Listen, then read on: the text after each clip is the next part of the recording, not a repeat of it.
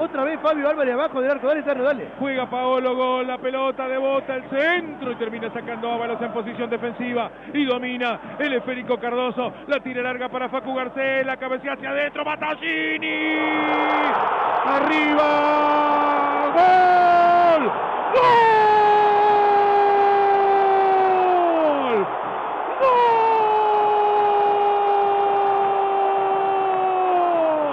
Gol.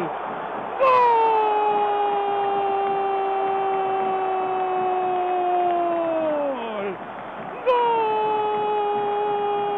¡Gol de Colón! ¡Gol de Colón! ¡Gol de Colón! ¡Gol de Colón! Battaglini de cabeza.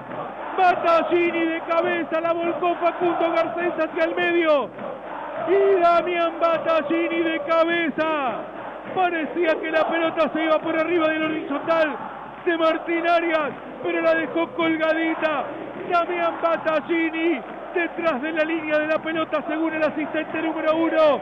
Y Battaglini, Battaglini de cabeza, pone el segundo tanto, pone el segundo tanto de la noche, señoras y señores. Zunino confirma el gol y en nueve minutos, con gol de Battaglini, un ex argentino que no lo gritó. Colón le da vuelta al partido. Es para el infarto. Estás para el infarto, Colón. Gana el Zabalero 2 a 1.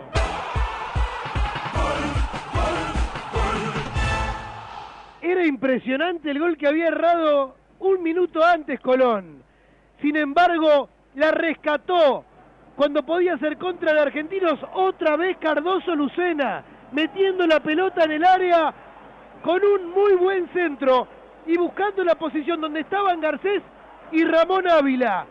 En ese momento Garcés la vuelca al medio y Battaglini entra libre de marcas ante la escasa reacción acá para mí de Arias.